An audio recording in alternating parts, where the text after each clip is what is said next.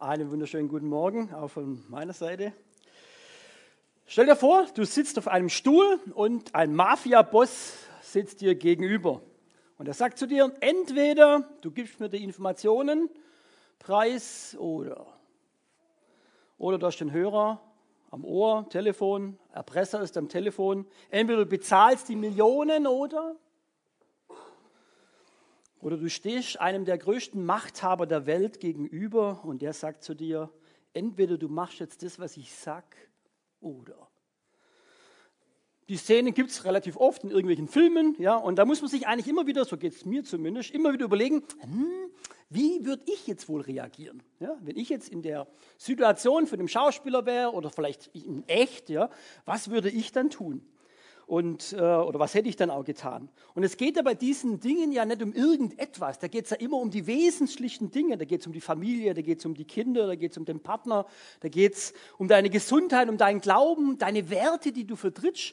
Und die sollst du jetzt irgendwie verleugnen, äh, weil das jedem der oder der oder diejenige eben möchte. Und ähm, da ist eben die Frage, hätte ich durchgehalten? Hätte ich die Feuerprobe bestanden oder wäre ich geflohen, hätte bezahlt oder hätte ich verleugnet. Und wie das in Wirklichkeit ist, kann man ja immer schwierig sagen, wenn man nicht selber in so einer Situation vielleicht auch mal drin war. Aber man kann sich vielleicht vorbereiten. Und deswegen ist heute dieser Bibeltext, den wir heute ein bisschen anschauen, echt spannend. Denn es, genau darum geht es nämlich in unserer Geschichte. Es geht um Daniel, beziehungsweise es geht eigentlich um seine drei Freunde und äh, gegenüber dem König Nebukadnezar. Wir hatten ihn letzte Woche schon und der König ist ein bisschen crazy, würde ich mal sagen. Ja? Ähm, letzte Woche hatte er von einer Statue geträumt und der Daniel hat es ihm ausgelegt und da war eigentlich deutlich, dass sein Königreich untergehen wird. Ja? Okay, müsste ihm eigentlich irgendwie zu denken geben, aber was macht er? Relativ kurze Zeit später denkt er sich, hm, also wenn schon Statue, dann eine richtige. Ja? Und er baut sich oder lässt eine Statue bauen mit 30 Meter Höhe, 3 Meter Breite und besteht darauf, dass ab sofort bei einer schönen Musik äh, diese Statue angebetet wird. Ja, schon eine Statue von sich selber. Wir können das in Daniel 3, können wir das nachlesen. Die Bibel sind ja, äh, ich sage mal, ist jetzt nicht irgendeine nette Geschichte, wie Grimms Märchen oder sowas, ja, sondern die Bibel ist ja praktisch ein Geschichtsbuch der Juden. Also das sind Geschichten, wie jetzt, wenn wir unsere deutsche Geschichte anschauen also wirklich passiert. Ihr Völker, Nationen und Sprachen, hört den Befehl des Königs. Wenn ihr den Klang vom Horn, Panflöte, Zither, Lyra, Harfe, Sackpfeife oder anderen Musikinstrumenten hört, müsst ihr euch zu Boden werfen und das goldene Standbild anbeten, das König Nebukadnezar anfertigen ließ. Wer sich aber nicht zu Boden wirft, um die Statue anzubeten, wird sofort in den glühenden Ofen geworfen. Wow, da ging es doch ab. Ja? Und wenn man so ein bisschen den Bibeltext dann weiterliest, ja, Daniel 3, dann merkt man, wie das dann praktisch umgesetzt worden ist. Und man kann es fast schon ein bisschen mit, mit Humor, Humor, nehmen, wie, man, wie sich das quasi immer wiederholt. Also jeder Satz wird es quasi nochmal gesagt. Also, es geht dann quasi los. Ich habe eine tolle Statue gemacht. Ja. Jetzt lasse ich eine schöne Musik laufen. Ihr fallt alle nieder und betet diese Statue, also mehr oder weniger indirekt den König an. Ja, und das machen dann alle und alle sind glücklich. Ein paar Zeilen später kommt, dass dann die Männer, äh, bestimmte Leute um den König herum, äh, mal wieder Musik laufen ließen. Die Statue ist da, alle fallen nieder, bis auf drei. Bis auf drei Männer, die äh, deportiert worden sind von Israel, nämlich die drei Freunde von Daniel, nämlich Shadrach, Meshach und Abednego. Die machen das einfach nicht. Und die haben das natürlich dem König gesagt. Er hat gesagt, du, wir haben schöne Musik laufen lassen, Statue, ja. Und die haben das nicht gemacht.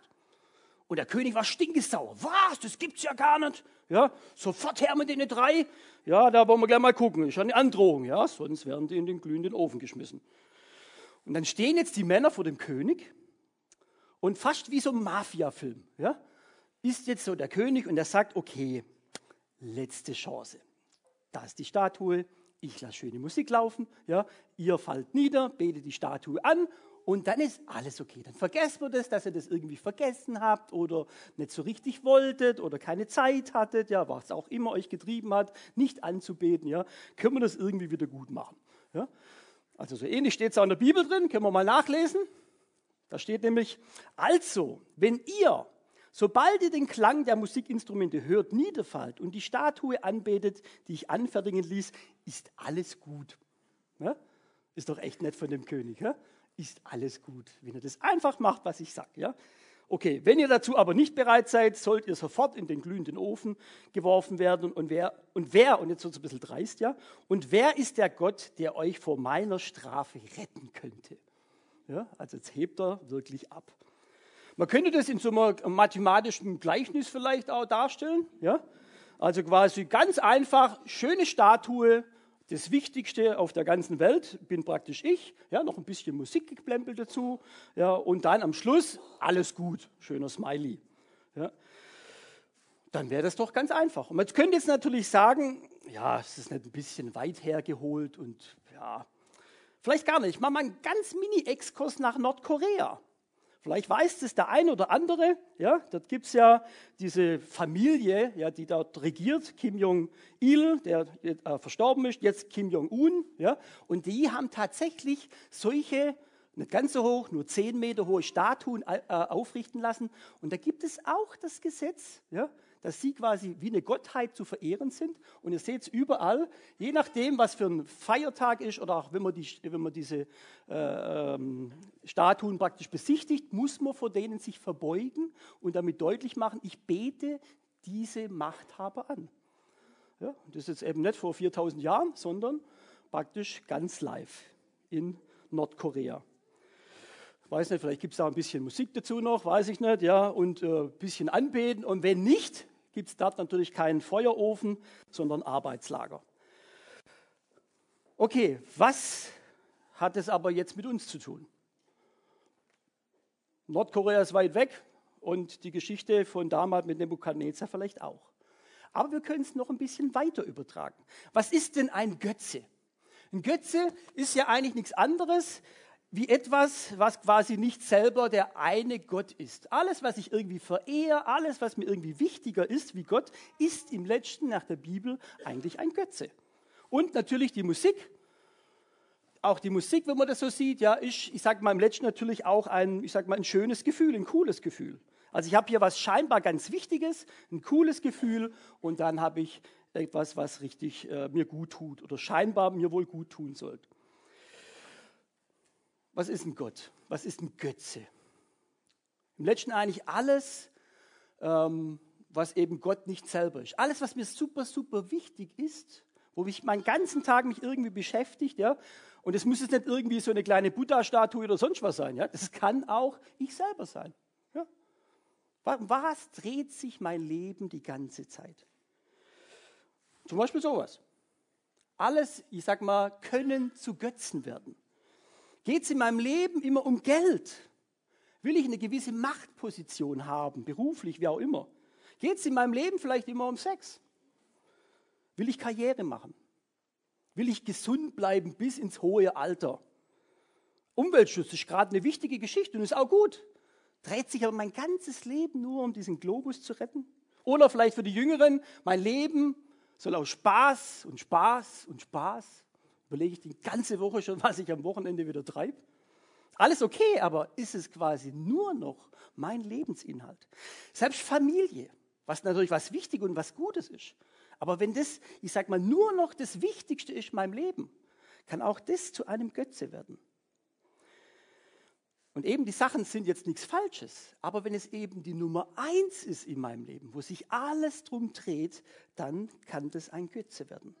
Beschäftigt es dich den ganzen Tag. Und wenn ich jetzt noch ein bisschen äh, Musik dazu mache, ja, dann könnte das vielleicht so aussehen. Rosamunde Pilcher, fast alle Frauen kennen diese Filme. Ich hasse sie. Ja.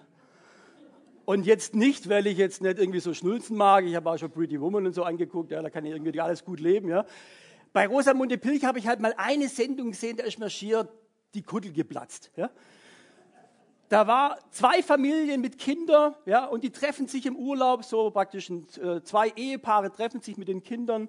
Im Urlaub kommt man sich irgendwie näher, dann verliebt sich der eine Mann an die Frau von dem anderen Paar und die Frau von dem einen Paar in den Mann von dem anderen Paar, ja. Und im Urlaub äh, wechseln die dann quasi den Partner, ja. Die Kinder sitzen alle daneben und sagen, ah oh, toll, ich wollte schon immer eine andere Mama haben, ja.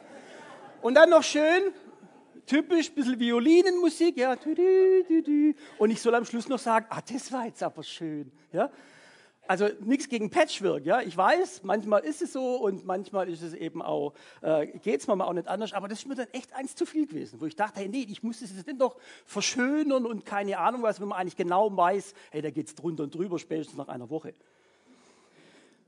Gefühle beim Mobben. Ein gutes Gefühl, wenn man mobben kann. Ja?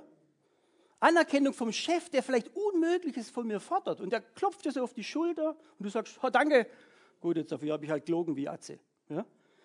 Viele Likes auf Facebook oder Instagram, aber wenn man das Unmöglichste vielleicht postet, vielleicht wenn man ein oder andere vielleicht in so einer kleinen Gang drin ist, ja, gibt es ja auch viel Anerkennung, wenn man irgendwas anstellt oder natürlich auch Erfolg im Business, sind alles so Dinge, die so ein bisschen die schöne Musik machen und wo man es dann vielleicht sagen kann, ja, es ist doch gut, ist doch klasse, oder? Okay, da merkt man, die Übertragung geht schon eins weiter. Wie können wir jetzt aber reagieren, die wir jetzt Christen sind oder uns Christen nennen? Wenn diese Frage kommt, entweder du lässt jetzt deinen Glauben los oder machst weniger oder, und dann kommt natürlich irgendwelche Forderungen. David hat es so schön mal gesagt, man könnte so drei Kategorien von Christen vielleicht vor Augen haben. Einmal das Stinktier, das sich eher so absondert von allem. Der wäre natürlich, der sagt, ah, schwierige Geschichte. Und vielleicht aus einer gewissen Angst heraus sagt er, ich will diesem ganzen Götzen gefährlichen Sachen irgendwie entfliehen und deswegen mache ich einfach das Gegenteil oder gehe dem total aus dem Weg. Ich versuche eben jetzt nicht reich zu werden, sondern eher lieber arm. Ja? Ich möchte eher so untergeben sein. Sex spielt am besten gar keine Rolle, höchstens maximal zur Kinderzeugung. Ja? Gab es alles mal in bestimmten äh, kirchengeschichtlichen Zeiten. Ja? Ich, will nicht, ich will irgendeinen billigen Job, Hauptsache keine Macht irgendwie haben. Lieber krank wie gesund. Ja? Umwelt ist egal, weil Gott macht eh die Welt wieder neu. Ja? Und ich bin so eine richtige schöne Spaßbremse, weil alles, was Spaß macht, ist wahrscheinlich ein Götze schon. Ja? Und wenn ich nicht vielleicht heiraten musste, bleibe ich lieber ledig und werde Mönch. Kann man machen. Und es ist auch kein Witz, gab's. Ja? Im Mittelalter war das genau das, wie man sein Christsein eigentlich leben soll. Frage ist nur, man kann noch sagen, Gott ist mir das Wichtigste, da ist noch schön die Eins oben drüber. Die Frage ist nur, soll ich so leben? Und vor allem, was denkt der Gott drüber? Findet er alles aus und sagt, ja, lieber so? Ich denke nicht. Es ist vielleicht eine Flucht, eine Möglichkeit, bevor mir alles auf den Kopf fällt, aber es ist im letzten sicherlich kein guter Umgang damit. Weil die Sachen eigentlich an sich alle gut sind, die ja auch vorher dran standen. Das heißt, im letzten wird es so weit kommen, dass dich keiner kennt, ja? Und eigentlich grenzt du dich überall ab. Und wenn ich eigentlich wieder Daniel, und das geht ja ein bisschen in der Reihe, so ein Influencer sein will, der die Gesellschaft auch verändert, da muss ich natürlich auch in der Welt sein. Halt nicht von der Welt, aber in der Welt. Und dann kann ich die Gesellschaft verändern. Ansonsten bin ich eher tot und habe keinen Einfluss. Okay, zweite Möglichkeit ist das Chamäleon. Sehr beliebt, ja, weil man einfach nicht auffällt. Man hat nichts dagegen, man merkt irgendwie aber auch nichts. Und man kann auch vorne rum alles so ein bisschen mitmachen. Man passt sich so mit der Farbe so ein bisschen an. Und ich sage auch niemand, dass ich was mit Gott am Hut habe. Und wenn mich einer darauf anspricht, sage ich einfach nichts. Schweige ich einfach. Nichts gesagt ist auch nicht gelogen. Hm? Nur nicht auffallen. Ein bisschen gemein kann ich dann noch sein. Ja, einfach ein bisschen austeilen, sodass es nicht so auffällt, dass ich vielleicht eine andere Ausrichtung habe. Ein bisschen lügen. Seitensprung wäre zu viel, aber man kann viel Liebeleien rechts und links vielleicht haben. Und dann merkt es dann ja keiner. Und dann überlebe ich mit Bestimmtheit, dass ich ohne, dass ich irgendwie aneck, aber ich werde auch bestimmt keine Wirkung auf diese Gesellschaft dann auch haben. Ähm, was allerdings auch fehlt, und das sieht man hier, es gibt auch keinen ersten Platz. Weil ich ja immer mitschwimme. Ich will ja immer gucken, was machen rechts, machen sie links, was muss ich tun, dass ich nicht auffalle. Ich habe gar keine, ich sage mal hart, ich habe gar keine eigene Persönlichkeit. Ich werde nur getrieben von rechts und links. Und es gibt natürlich im letzten dann einen riesen Frust auch im Glauben. Und wir wissen aus der Bibel, wenn ich Gott verleugne, wenn ich sage, nö, was, wenn es darum geht, du, bist du gläubig? Nö, gehst du in die Kirche? Nein. Ja? Ähm, dann wissen wir das von Petrus, dass das richtig zu riesem Schmerz führen kann. Es gibt auch Vergebung, es gibt auch wieder Neuanfang, das ist super, das ist das Schöne. Aber es gibt auch einen Vers, der heißt, wer mich verleugnet vor den Menschen, den werde ich auch verleugnen vor dem himmlischen Vater. Also Chamäleon zu sein, ist eine sehr gefährliche Geschichte, eine sehr ernste Sache. Auch Taufe, ja? ihr habt eure Kinder gebracht zur Taufe, ist eigentlich genau, sage mal, ein richtiges Zeichen, nämlich in der Öffentlichkeit. Manchmal in Taufgesprächen hat man auch, ah, könnten wir vielleicht die Taufe irgendwo bei uns im Wohnzimmer machen, wo es keiner sieht. Ja. Das soll ja keiner mitkriegen, ähm, nur für uns. Ja, wir kennen ja die Leute in der Kirche gar nicht. Was denken die Leute im Dorf, ja, wenn ich vielleicht ja, plötzlich da mein Kind taufen lasse? Und das ist genau das, was man so, so ein bisschen eher sich verstecken will. Ja. Und sie haben es richtig gemacht, gesagt, nein, wir müssen eigentlich in die Öffentlichkeit. Jeder soll wissen, mein Kind soll zu Jesus gehören. Irgendwann mal soll er das verstanden haben. Und deswegen sind wir jetzt hier in der Kirche und bringen unser Kind hierher. Das ist öffentlich. Ja? Und sagt, ich verstecke mich nicht. Wenn ich das nicht mache, wenn ich mir verstecke, dann leide ich so einen inneren Tod und habe überhaupt keinen Einfluss auch auf die Gesellschaft. Okay, bleibt jetzt natürlich unser Relevant, also von Elefant, der relevant ist. Ähm, wie macht denn der das? Was für einen Einfluss könnte der denn nehmen? Und bevor ich darum philosophiere, wir gucken mal in die Geschichte rein, wie die drei Elefanten, sage ich jetzt mal, das gemacht haben in unserer Geschichte. Daniel 3 lese ich weiter. Schadrach, Meschach und Abednego aber antworteten dem König, O Nebukadnezar, wir wollen uns gar nicht vor dir rechtfertigen. Wenn der Gott, den wir verehren, es will, kann er uns bestimmt retten. Sowohl aus dem brennenden Feuerofen als auch aus deiner Hand, o oh König, wird er uns dann retten. Aber selbst wenn er es nicht beschlossen hat, sollst du, o oh König, es mit Sicherheit wissen, wir werden deine Götter niemals verehren und die goldene Statue, die du hast aufstellen lassen, niemals anbeten. Wom. ja, das war so ein Weltherrscher, ja, einfach mal hinstellen und sagen, nö, mache ich nicht. Ja, tue ich nicht, was du gern hättest. Und das natürlich sicherlich in einer gewissen guten Art, ja, aber es wird deutlich, der Fokus ist, Gott hat den ersten Platz. Es gibt keinen Götzen in meinem Leben.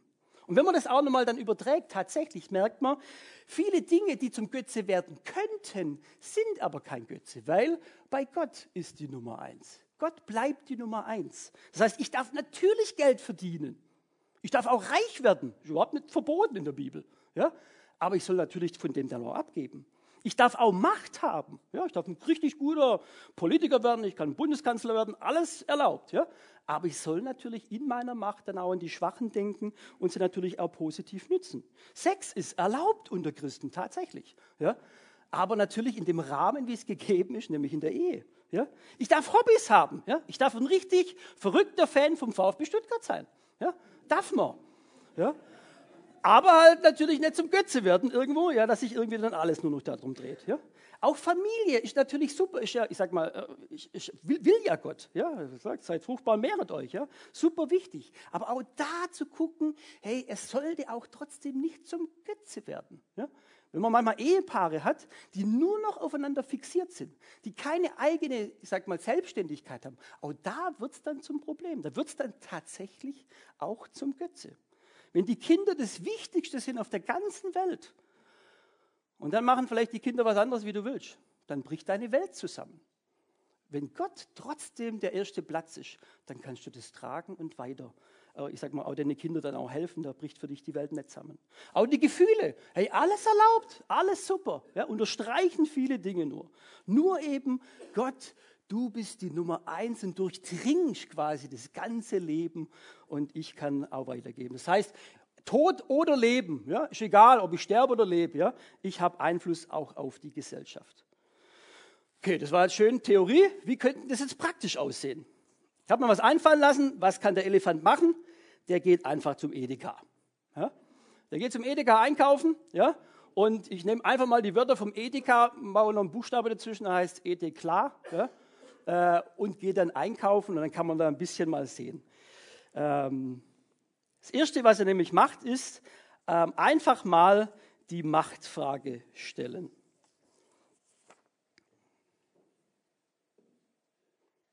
Wir haben das ja vorher bei der Geschichte gehört, was die da auch gesagt haben. Und sie haben ja gesagt, Moment mal, ja, also du bist nicht Gott.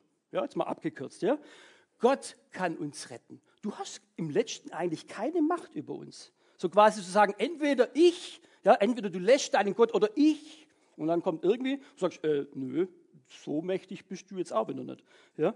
So wichtig bist du nicht. Schönes Beispiel ist Jesus vor Pilatus. Johannes 19, Vers 11. Ja, da steht der Pilatus ja, und sagt, hey Jesus, ich kann dich retten. Ja, ich habe die Macht, dass du jetzt hier nicht gekreuzigt wirst.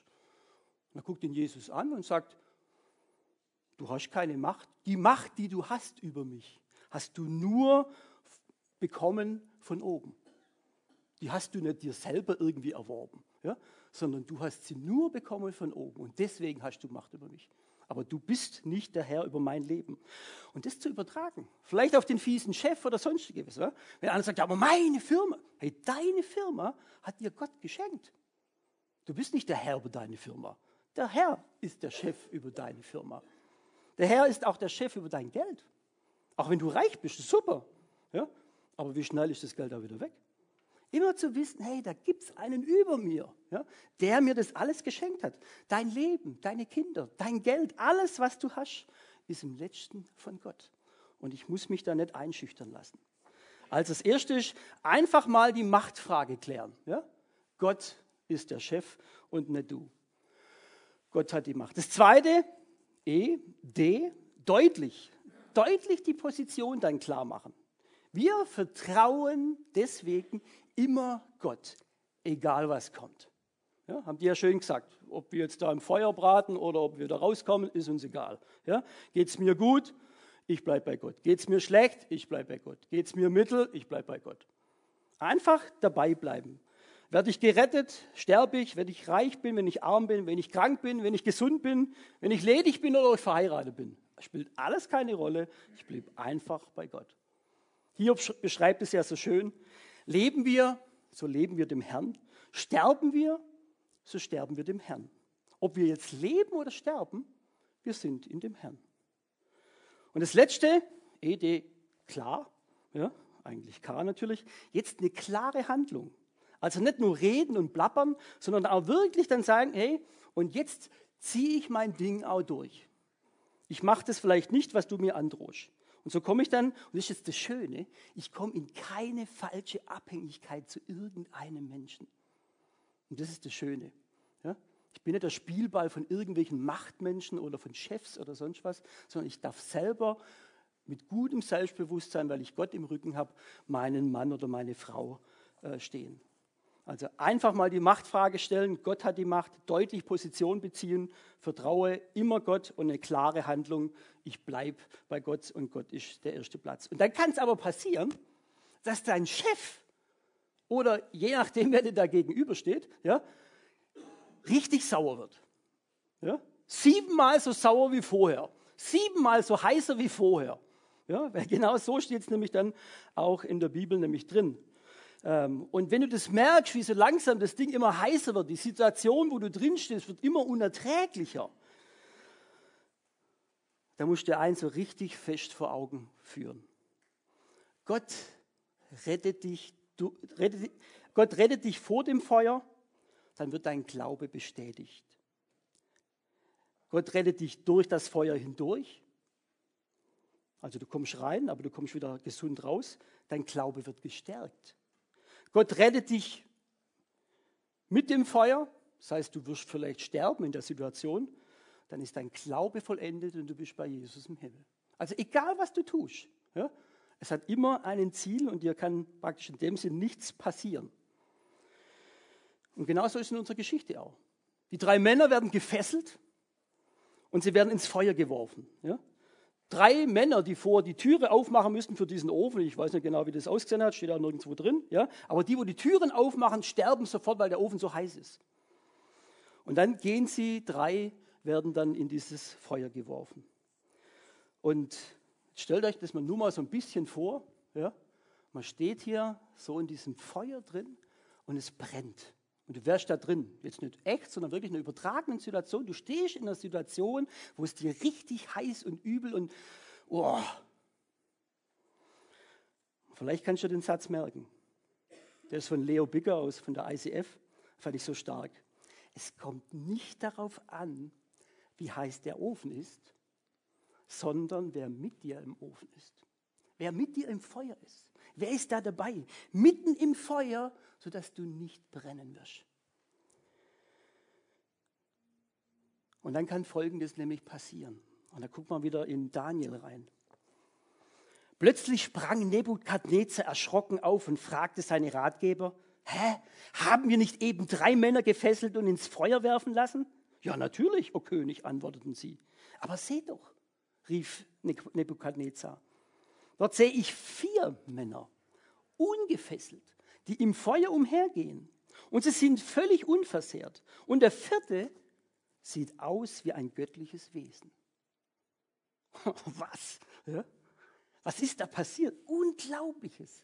Gott hat hier ein riesiges Wunder geschenkt und hat praktisch einen Engel damit reingeschäft, der, der da äh, die drei geschützt hat. Und dann geht es weiter.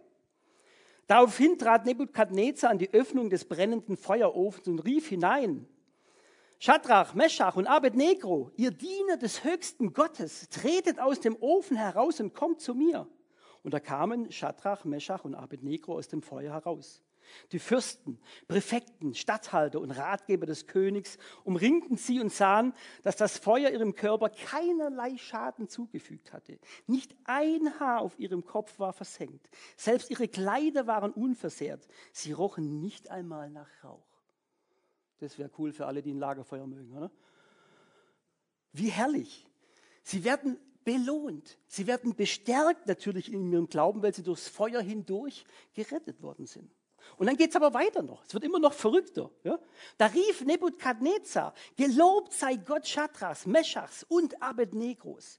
Denn er schickte seinen Engel und hat seine Diener, die sich auf ihn verlassen hatten, gerettet.